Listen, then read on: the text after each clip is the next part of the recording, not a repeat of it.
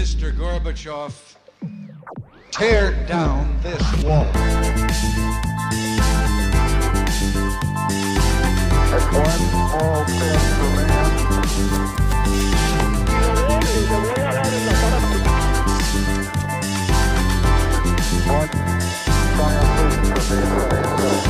Hola, buenos días a todos y bienvenidos a un nuevo programa de Acá Parchando.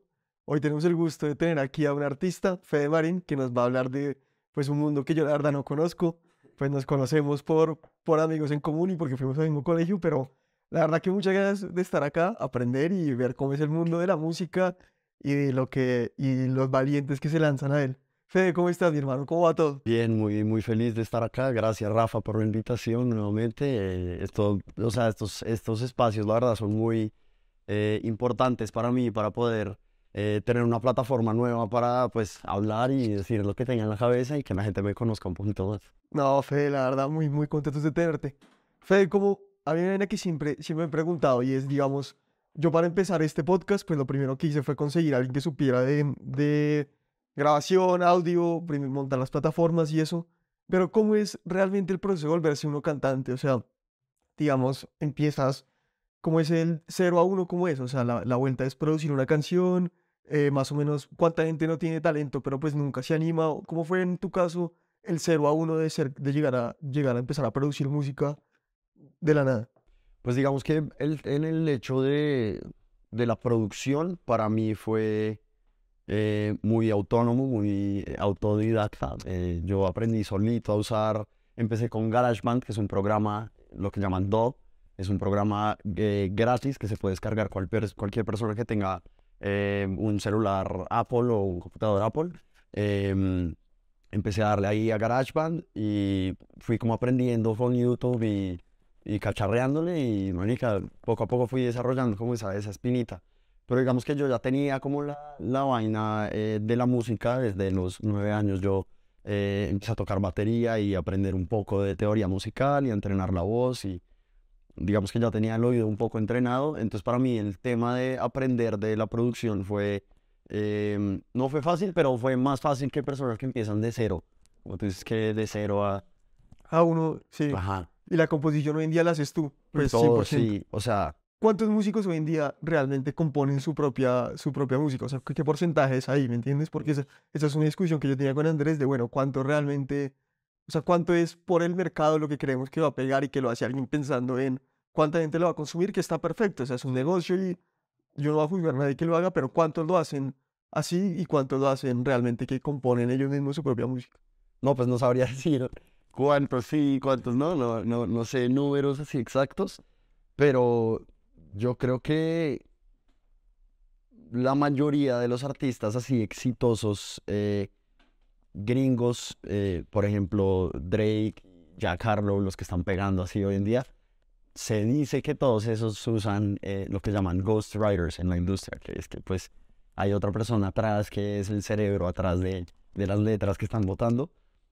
Eh, yo personalmente, eh, a mí me enorgullece escribir y componer todo lo que sale de mi boca. Em, pero sí, como tú dices, o sea, no, no, no juzgo a la, a la persona que de pronto no se le facilita o prefiere dárselo a una persona que tiene más experiencia en, en la escritura y Y en tu caso específico, ¿cómo es el proceso? varía mucho, varía mucho. Eh, digamos que al comienzo, digamos en la, en la pandemia, que fue que yo empecé 2020, eh, No estás haciendo nada ahí. O, estaba estudiando en los Andes, producción musical, sí. Ok, y eso, eso ya me, me contaste. No, eso ya, ya, chao, lo bateé, sí, lo bateé. Pero yo empecé en 2020 eh, a estudiar en los Andes, bueno, y apenas entré, eh, pegó la pandemia, entonces hice como dos semestres presenciales y el resto del año que hice fue todo virtual. Entonces yo acabo ese año y yo dije, no, yo ya saqué mi primer EP, eh, entonces ya, lo voy a batear. Pero bueno, volviendo al tema de la, de la escritura. em, segundo semestre del 2020 yo cargaba una libretica en la cual escribía todo hacia mano, todo lo que se me viene a la cabeza, escribía babosadas, pero entre esas babosadas salían ideas buenas. Entonces yo pasaba la página y sacaba las ideas buenas y terminaba construyendo una, pues, una canción en muchas páginas, pero al final esa página era. Y para ponerle música, ¿cómo es, digamos, eso? O sea, que, que, como, como, pues para ver, es que estas preguntas que hago son un poco de la nada, pero entiendo que yo soy un tipo que soy incapaz de bailar, no puedo cantar. Entonces, para mí me llama la atención ver ese, ese talento, cómo, cómo es ese proceso. Entiendo. Es que es muy variado. Yo todavía no, no tengo como una fórmula de primero se hace el beat, después se pone la letra. Eh, lo que sí puedo decir es que por lo general, no es en todos los casos, pero por lo general, yo ya tengo una letra que escribo sobre una base instrumental, beat, que encuentro en YouTube X, cualquiera, busco, marica, tengo ganas de eh, rapear sobre una base de trap en 120 beats por minuto, entonces busco eso tal cual en YouTube, me pongo a escribir, ta, ta, ta, ta, ta, ta, ta, y después, si uno se abre, las cosas me llegan, entonces después me llega un productor que hace trap y dice, oiga, le tengo esta pista, casualmente está en esos BPMs y tra. Ahora caigo en ese- EPM, ¿qué es? BPM son beats eh, per minute. Ok. Son los beats por minuto. ¿Sí me entiendes? Sí, sí. Bueno. em, entonces, pues sí, no, yo no tengo como una regla así que se cumpla siempre en cuanto a la escritura y, y montarla en, en- en una base instrumental eh, pero constantemente estoy escribiendo en el celular. Ta, aquí te va a tener una pregunta rara, pero que realmente quiero entender una vaina que es, me ha costado mucho entender de la gente que rapea y la gente que improvisa. Es porque yo los admiro porque uno siempre admira lo que nunca en la vida va a poder hacer. O tal vez sí lo puede hacer, pero me, to me tomaría mucha práctica hacerlo. Y es que yo soy un man que es muy ansioso, o sea, yo acá, acá me, si tú ves los primeros podcasts, se ve que yo tartamudeo mucho porque yo pienso mucho en lo que voy a decir y a veces ese pensamiento tan rápido se me, pues hace que la frase se me vaya y que salga como un tartamudeo y un y que toque más o menos que lo que lle- llegué a decir no esté claro. Cuando estás rapeando, improvisando, que va rápido, que tienes que seguir un ritmo, ¿cómo es para salirte de tu cabeza? O sea, ¿cómo, ahí, ahí, ¿cómo hacen ustedes? ¿Es algo que ya es natural para la gente que sabe hacerlo? ¿Cómo, cómo piensan tan rápido y no dicen, oiga, la estoy cagando, esto no rima con esto, esto no tiene sentido? ¿O cómo es, digamos, ese, ese proceso mental que, que pasa cuando están en ese momento? ¿Cómo, qué, ¿Qué te pasa por la cabeza ahí? Pues lo más importante es eliminar la posibilidad eh, de que cagarla sea una opción. Eliminar esa posibilidad y, y, y marica, si digo algo que no rimó, o si digo algo estúpido, o si digo algo y la gente se rió, no la cagué. Eso no es cagarla. Para mí eso es solo, eh, pues es, es una oportunidad para crecer, ¿cierto? Para decir, bueno, eso no funcionó, eso no rimó, eso sonó estúpido, no lo voy a volver a hacer, listo, fue bien. Pero es clave cuando uno se quiere lanzar en general a este mundo de la música, que uno se está exponiendo las ideas y uno se está básicamente abriendo el corazón para que todo el mundo pueda opinar al respecto. Uno tiene que aprender que, que uno a veces la va a cagar, pero pues en verdad, ¿qué es lo peor que puede pasar? O sea, listo, no rimó, o listo, no le gustó la canción a esta persona. ¿Pero eso lo fuiste aprendiendo después de hacerlo o desde ya lo tenías? O, o- o tampoco te importaba mucho? Porque hay tipos que son así un poco, ¿me entiendes? Sí, total. O sea, hay tipos que desde que uno los veía chiquitos no les importaba y que yo era, yo soy más o menos al revés. Yo antes de, por allá a veces soy muy espontáneo, pero siempre que voy a, no sé, digamos, cuando escribo, cuando escribí alguna columna o algo así, me demoraba horas diciendo, bueno, esto es una estupidez, esto no. Y creo que ustedes tienen como un grado de inconsciencia que yo admiro mucho, tal vez como de, de poca ansiedad, que es muy, es clave, ¿o no? Yo no lo llamaría poca ansiedad. O sea, yo, yo sí me considero una persona eh, ansiosa, pero siento que toca batallar más allá de, de lo que piensa el resto de la gente y solo eh, centrarse en, en, en, en el punto clave de la vida y de la música que es la evolución, ¿cierto? Y parte de evolucionar es, es cagarla, es inevitablemente uno lo va a cagar. Entonces, eh, toca usar eso como una herramienta para crecer y, y- y ir más adentro y explorar, ¿sí entiendes? Sí, claro. Bueno, y aparte, y una vez compones una canción, que ya sabemos el proceso un poquito cómo es, que es un proceso bastante artesanal, que no tiene un proceso, llega la parte de la producción y de sacar la canción, que, ¿cómo, cómo se llama eso? De, o sea, marketing o como, pues de publici- publicitarla, Sí. hacer los toques. Pero antes de eso hay muchos, muchos pasos, man. ¿Qué, qué, Muchos. qué pasa? Porque es que, o sea, uno digamos, bueno, listo, escribes, eh, ya produces, ya tienes el beat, ¿cierto? Ya lo tienes hecho. Después te grabas, ¿cierto? Después, digamos que ya estás satisfecho con las voces que grabaste ahí. Entonces después toca mezclar, que es algo que yo no hago, porque no, pues, el primer EP que saqué, las primeras canciones, sí mezclaba yo, pero yo no soy tan bueno mezclando. Hay personas que son profesionales en mezcla, ingenieros de mezcla. Mezclar es nivelar los balances, qué tan duro suena cada canal, qué tan duro está sonando el bajo, qué tan duro está sonando el platillo que suena en el segundo tal, qué tan duro está sonando la voz, está sonando muy grave, las frecuencias del, del, del key que están muy hacia acá, muy hacia allá, no sé qué. Es toda una ciencia que uno Eso la primera vez lo hiciste tú. la- las primeras veces lo hacía yo sin tener ni idea. Y, marica, yo escucho esas canciones y, o sea, me enorgullece haber podido sacar ese proyecto adelante sin ni siquiera saber que lo que yo estaba haciendo era mezcla. Pero, pero, pues yo escucho eso y yo digo, no, pues hay muchas cosas que No, mejorar. para todos. A mí también el primer podcast me da pena. O sea, como Total, lo grabamos, total. todo me da pena. O sea, no, no, no. Sí, Era exactamente lo que no tocaba hacer, pero ok. Y ahora, ¿a quién se lo mandas? ¿O cómo llegan esa, gente, cómo llega uno? ¿Y cómo son esos contactos? sí, pues, por lo general, digamos el EP que estoy haciendo ahorita, que va a sacar en junio, que la primera canción sale el 12 de mayo, escúchenla, se llama Ruleta. Em, ahorita hablamos un poquito más de eso. Pero esa canción la hice con un productor que me llegó a mí, por ejemplo. productor muy bueno que se llama Godi. El man me llegó a mí y pues ahí no sé qué, le caí a su estudio y hicimos la canción. Pero después yo quería completar el EP y hacer un EP de trap y empecé a mirar productores que me gustaran. Resulté con uno eh, y pues ahí le tiré el mensaje y, y ya. Entonces a veces es que a uno le llegan y a veces es que uno los busca. Y después llega el proceso ya de sacarla, después de la mezcla, o de grabar No, un video. o- Después mezclas, después de la mezcla ya te queda eso así chimba, pero tú quieres que te quede pulido. Tú quieres, es como pulir una piedra, manica. Tú ya la tienes como que sacaste la piedra del piso y listo, tienes el diamante o tienes la esmeralda, lo que sea, pero te falta pulirla para que coja la forma. Entonces tú ahí masterizas. Se llama el proceso de Y masterización. eso lo hace otra Un persona. ingeniero de, mes- de masterización. Ok. ¿cierto? Por lo general, el ingeniero de mezcla también es ingeniero de máster y viceversa. Pero hay gente que se especifica en uno o en el otro. Entonces, producción de... Todo eso es lo que hacen las disqueras. O sea, toda esa infraestructura que tiene una disquera. O... No, la disquera es mucho más, mucho más grande porque la disquera a ti te, te patrocina videos, te consigue eh, tratos con, pues, deals con marcas. Pero en el momento que tú firmas con una disquera, ellos te hacen todo este proceso.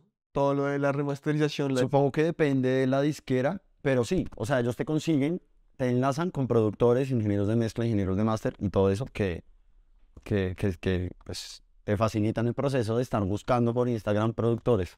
¿Me entiendes? Y a partir de, digamos, te ha pasado que sacas una canción y crees que le va a ir muy bien y no le va tan bien y sacas otra que dice no está tan buena y, o sea, digamos, el mercado, el, ¿qué, qué, qué has visto que, que le gusta al mercado? O sea, o es completamente, pues, como imposible de predecir y dar un diagnóstico. Yo siento que todavía estoy aprendiendo eso de, de que le gusta al mercado. Em, digamos, ahorita voy a hacer un tiro al aire que es con un EP de trap que voy a sacar. Nunca he sacado trap en mi vida. Cuando dicen trap, o sea, ¿cómo cambió reggaeton a trap? ¿Cuál fue como el, el eh, o sea, ¿qué, qué, qué fue lo que lo diferenció como género? co- O, o, si se llama género, porque Sí, el, el- el- trap es un género, eh, pu- pues es un género de la rama urbano, ¿cierto? Lo urbano está el rap, está eh, pues el reggaetón, está el trap, todo eso. El trap sale de Atlanta. Eh, en Atlanta tiene unas cosas que se llaman las trap houses, que es donde literalmente hacen la droga y cocinan la, el crack y la metanfetamina y toda la vaina, ¿cierto? Entonces esas comunidades em, en Atlanta comenzaron a reunirse en esas casas, a hacer música, a improvisar, no sé qué, y de ahí sacaron esos ritmos que son como más acelerados, que tienen una subdivisión de hi-hat más, ¿sí me entiendes? Como más, más fluida, y se creó un género nuevo que se impulsó por todo el mundo, básicamente. Y es de todos los géneros musicales, cuando dicen Fede Marín, ¿con qué te gusta que te asocien? O sea, como digamos, género urbano, sí, pero ¿qué es lo que, cuál es en el espectro de todos estos, de todo lo que es reggaetón, trap, todo eso, que, a- a- ¿dónde te gusta acercarte más y por qué? Pues yo definitivamente tengo una afinidad eh, con el género urbano en general, em, pero no, o sea, es difícil para mí categorizarme en un género. Yo siempre digo que yo soy rapero, porque me gusta rapear, pero también me gusta cantar y también me gusta mezclarlo con influencias de electrónica y también me gusta influenciarlo con eh, elementos de post-punk y elementos de pop y elementos de eh, marica de rock. Es como una mezcla de todo. em, y en el futuro me gustaría seguir explorando con, con distintos géneros, la verdad. Entonces esa pregunta, esa pregunta es un poco difícil. Supongo que solo estoy haciendo lo que, lo que se me sale del, del corazón y del culo, weón. listo, vale, vale, Eh, vale. No, vale, Lo que, vale. lo que me suene bien. No, acá, acá, acá tampoco sabemos muy bien qué somos, porque sí, podcast, pero ahor- ahorita grabamos que parece talk show y la Sí, vaina, sí, sí, pero sí. sí, aquí, aquí nos pasa un poquito lo mismo. Entonces te entiendo por ese lado. Pero, digamos, ahorita, digamos, mirando para adelante, ya han sido tres años, tres años donde pues, deja, pues dejaste el estudio, te metiste de lleno como tiene que ser. Y hablas de ruleta, que más o menos ahorita, ¿qué, qué se viene? ¿Qué pasos quieres dar? Y, y cuáles han sido las mayores enseñanzas y qué vainas ahorita le quieres apuntar en serio. Eh, en el 2023 estoy apuntándole 100% a crecer en términos de exposición. Quiero que más personas eh, se contagien de lo que estoy haciendo. Quiero que más, eh, quiero que mi música llegue a más oídos. em, y por eso estoy eh, metiéndole mucho más la ficha, digamos, a las vainas visuales, eh, metiéndole más la ficha a, mm, a la producción de las canciones y que queden ya a un nivel profesional. Em, ahorita estos meses que se vienen están, eh, están prendidos porque como te digo, ahorita ya en dos semanas, no sé cuándo salga esto, pero a la fecha de hoy, en dos semanas sale eh, Ruleta. ¿De qué se trata Ruleta un poquito? Ruleta Que es... querías hablar de eso. Veo que, veo que, sí, sí, sí. veo que estás orgulloso de Ruleta. Marica, es que llevo como muchos meses planeando este lanzamiento y planeando la canción, desarrollando la portada, todo. Eh, entonces lo único que tengo en la cabeza en ¿De este qué es la momento canción? Ruleta. ¿Cómo? La canción habla de la monotonía de la sociedad y de sentirse atrapado en una en un mundo que vive con círculos viciosos que se repiten, que la gente se levanta y trabaja y después sale a Un rumbear y poquito, toma la, un trago. poquito la carrera de la rata. Sí, es, es, es un poco en eso. eh, y, y sí, e- esta canción es como un himno a... Es como un mantra que, que, que uso para salirme un poco de, de ese acelere que hay, que es continuo, vuelta, vuelta, vuelta, y es como un momento para solo relajarse y, y, estar en silencio un rato y cerrar los ojos y parcharse. Voy a tener un tema que no tiene nada que ver, pero creo que va- te, va, te va a gustar. Y es que ahorita estoy desempleado. Acabé mis preparatorios y comenzó el desempleo. Ahí estaba hablando con, con tu hermano de la estrategia que tengo para conseguir un trabajo que, que se me acomode y creo que estamos en la misma página, lo cual me alegró mucho. Entonces estoy, pues, mi familia cría caballos y estoy pasando mucho tiempo con, con esta gente y hablaba con un domador y me decía que la clave buena de la doma de los caballos es no querer todo ya, es tener la paciencia. Y decía, es que usted vive en una vida, pues como yo, yo que he sido muy de apenas me gradué, empezar a estudiar, empezar a trabajar y la vaina, en el que quiere, pro- no sé si es, no, creo que es por falta de autoestima que uno lo hace y quiere como probarle a todo el mundo que uno sí es bueno y quiere todo en, en un acelere ya y que, que no puede ni, ni tomarse un tiempo. Él me decía, es que eso es lo que, lo, lo que me jode a mí un poquito para no hacer los caballos tan bien y para no- es la paciencia que toman las cosas. ¿La canción va dirigida a eso o a, o a otra cosa? Supongo que también podría así hablar de la paciencia. Eh, a mí me gusta que cada, cada uno tome su, su propia Ok. eh, enseñanza. A mí, me- a mí me gusta que la gente se conecte con... Creo que es el buen arte. El buen arte no es literal, es que cada uno lo interpreta. O sea, creo que es, es exactamente eso. Totalmente de acuerdo. Eh, y no, no, parte de la música es que la gente, cada quien acomode la canción con su estilo de vida y se lleve lo que quiera. ¿Y en qué momento decidiste escribir de esto? O sea, ¿qué, qué, o, qué, o qué viste? O, o es que o a, tu- hermano lo están explotando mucho en el trabajo? ¿O, o- o- qué, qué es lo que estás viendo? ¿Qué, qué, qué Eh, te, qué te llama la atención? O sea, pues es simplemente a veces como me siento, ¿no? Como, como que yo veo que todo el mundo está en un afán y que el tiempo pasa muy rápido, entonces, eh, y que a veces mi cabeza solo va así a toda, toda, toda, toda, toda, toda, toda, toda, toda. Entonces yo digo, o sea, empecé, me- esa canción la empecé con una frase que dice, mi cabeza va a más de mil kilómetros por hora y la siguiente frase es, eh, un segundo se valora. Entonces, como Ok, me- tener, me- tener, tener un, un- un- momento para estar tranquilo, estar en paz, olvidarse de todo ese ciclo de la vida, de... Sí, de... de- Y sabes que la gente viaja a todos lados del mundo a hacer retiros espirituales, todo para estar presente, como el mindfulness, todo eso apunta a lo mismo, ¿sí me entiendes? Sí, 100%. Y la gente va a la iglesia es para tomarse un segundo y estar ahí, ¿sí me entiende? Y creo que pues es, es un mensaje importante el que, pues, o sea, no, no es tan... A mí siempre me da miedo un poquito ser un poquito como emocional y metérmele, me gusta dármelas de, de macho y la Pues, vaina. ¿qué pasa? Es ese. Creo que tengo un lado, sí, creo que tengo un lado que le da miedo, medio, que medio, sí, como que me parece, pero, pero sí, toca aprender a, a decir, y es clave, es clave decir un momento, oiga, acá, presente, y es muy importante para, para, para el día a día, para todo, y para hacer algo bien, creo. Creo que uno puede estar, si yo estoy aquí en en los primeros podcasts, me costaba mucho estar hablando con alguien y no estar pensando, eso que digo está bueno, la siguiente pregunta, sino estar realmente escuchándolo, ¿sí me entiendes? A mí me pasa lo mismo. A mí me pasa lo mismo y eso hace a veces que tenga eh, problemas de, de memoria, que no me acuerdo qué es lo que dijo la persona hace dos minutos porque estaba pensando en qué responderle. Ok, sí, es algo que estoy trabajando y en la canción también, digamos que habla de eso un poco. Eh, sí, habla en silencio. De a veces quedarse callado, escuchar y ya. Fede, y, a- y ahorita aquí hay, hay mundos muy estigmatizados. El mundo de la música es uno. O sea, se habla mucho de que es un mundo pues de mucha envidia, muchos celos, mucho que la gente se, ha- se hace zancadilla. ¿Cómo lo has vivido tú? ¿Qué, qué te ha pasado? Si puedes contar, obviamente, si no puedes, no. Pero, ¿qué, qué, qué has visto tú un poquito en este mundo y cómo es para alguien que está ahorita, digamos, el que, el que escucha esto y se va a lanzar como cantante? ¿Qué tiene que saber de, de, lo que, de la industria a la que se metió? Nada, que no es tan grave como la gente piensa. Uno solo tiene que... Marica, yo amo a la gente. Me, me fascina la gente, me fascina hablar, me fascina escuchar, me fascina todo, interactuar con las personas.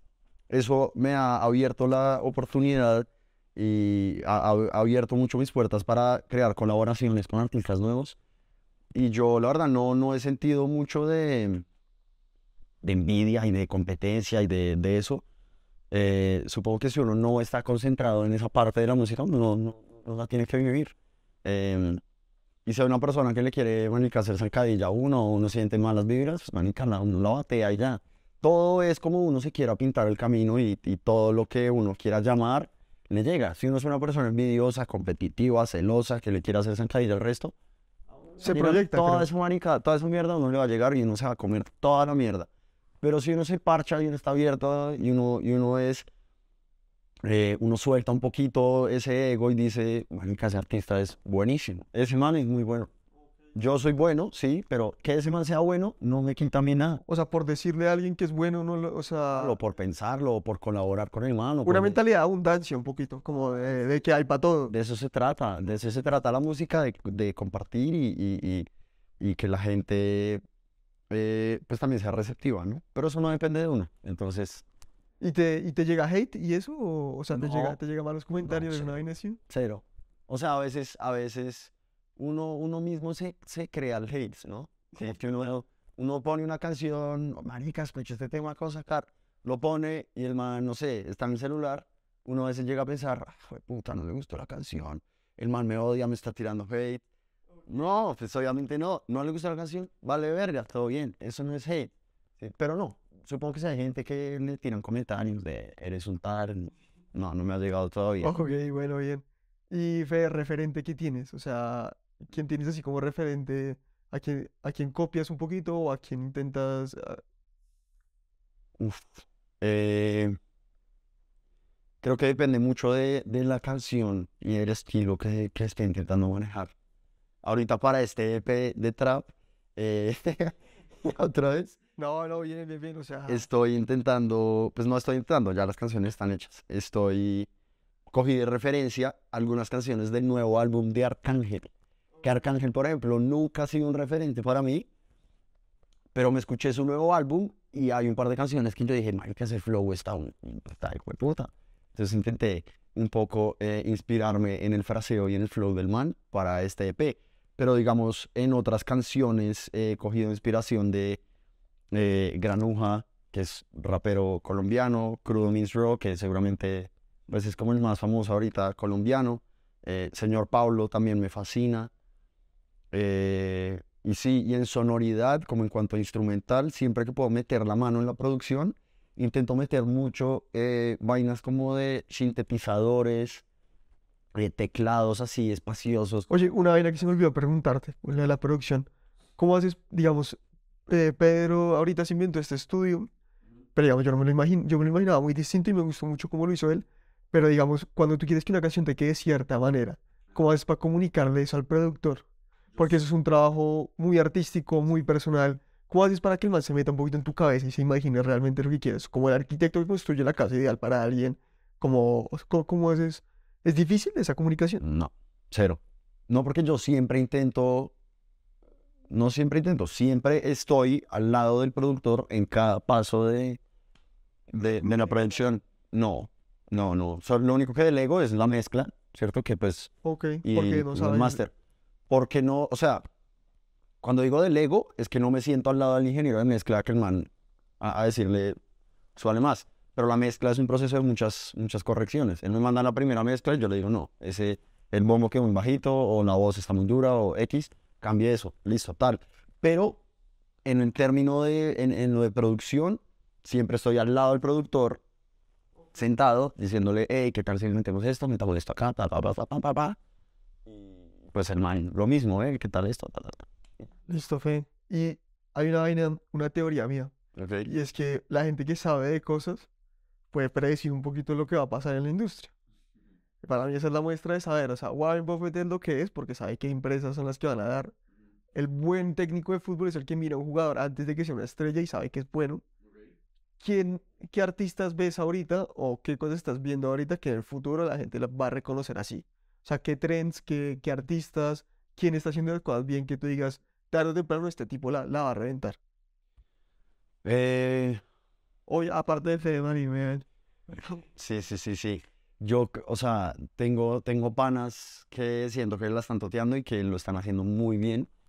Em, pero en términos generales, creo que está poniéndose muy de moda como, como lo retro, como la sonoridad antigua y la, y la, y la estética también eh, retro, como, y como esa época de oro de- del rock, como con mezclas así, sí, como to- todo lo retro, diría que está pegando mucho cuando dices retro, ¿qué, qué te refieres un poquito para yo poder imaginármelo?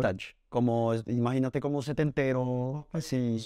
Como, como, como restaurantes viejos, ese tipo de videos. Sí, podría ser, pero sí, sí, pensándolo más como en, en- en la música. ¿Sabías que este año ha sido el año que más se han comprado cassettes en los últimos 20 años? Ok, o sea, a la gente le está gustando volver a escuchar volviendo como esa vaina y precisamente yo siento que es porque lo digital está haciendo que todo el mundo esté que el proceso está yendo, mierda. sí, Entonces la gente hoy en día más que nunca están añorando el pasado. cuando tú ibas lento, ¿tú crees? Sí, cuando la gente tenía tiempo de sentarse y relajarse y estar en silencio y... eh, Sí. Bien, o sea, también, también es una apuesta a lo que va, a lo que crees que va a pasar en, en la industria ruleta. Y creo que también las letras, eh, en términos de letras, a la gente, yo sé que no parece, porque pues las letras hoy en día son como más, más, más vagas y más vacías y más superficiales, em, pero siento que la gente poco a poco está agarrando esa onda de, de que ser humano está de moda, ¿cierto? Sí, ok, o sea, ¿crees que, crees que hay un clavado como a, a la espiritualidad un poquito? Yo creo que, Yo diría que yo sí. creo que lo- todo lo que estamos viendo de salud mental y eso es una respuesta a eso también, como, oiga, venga, no tiene que, no tiene que pararse como alguien perfecto, ¿sí? Como, o como eso. Y, ok, muy interesante, Fede. Sí, sí, sí. Bueno, Fede, aquí ya para cerrar, entonces, pues ya aquí, digamos, ya lanzaste tu predicción, que normalmente es el cierre que nosotros le hacemos a todo el mundo. Entonces ya ahí te, ahí te nos adelantamos, pero digamos, ¿con qué quieres cerrar? ¿Qué, qué se viene? Aparte de ruleta, ¿cuándo se viene? ¿Y qué mensaje quisieras dejar así como para cerrar? Fue un placer tenerte, aprendí un montón. Y conociéndote más, porque creo que nunca hemos hablado 45 minutos seguidos. Ni uno. No, tampoco, tampoco. Bueno, de pronto dos. tampoco. ¿Qué mensaje quieres dejar? Así como... Em, 12 de mayo sale Ruleta. Eh, 9 de junio hay un toque muy hijo de puta. eh, lo vamos a hacer en Latino Power. Tienen que ir, sí o sí, todos los que vean este video tienen que ir. Eh, mi hermano y yo estamos armando todo el set, todo el show para que sea el mejor hijo de puta toque que ha habido en el año. Eh, nada, tienen que llegarle y pendientes el 12 de mayo. Ya dije sale ruleta, pero en junio sale el EP completo. Entonces pilos ahí, síganme, eh, Fedemarín R en Instagram y en TikTok también. Entonces nada, eso es. Muchachos, muchas gracias a todos por escuchar, Fede. Muchas gracias por venir, mi hermano. Bueno, mi hermano, todo bien, muchas gracias. Buena.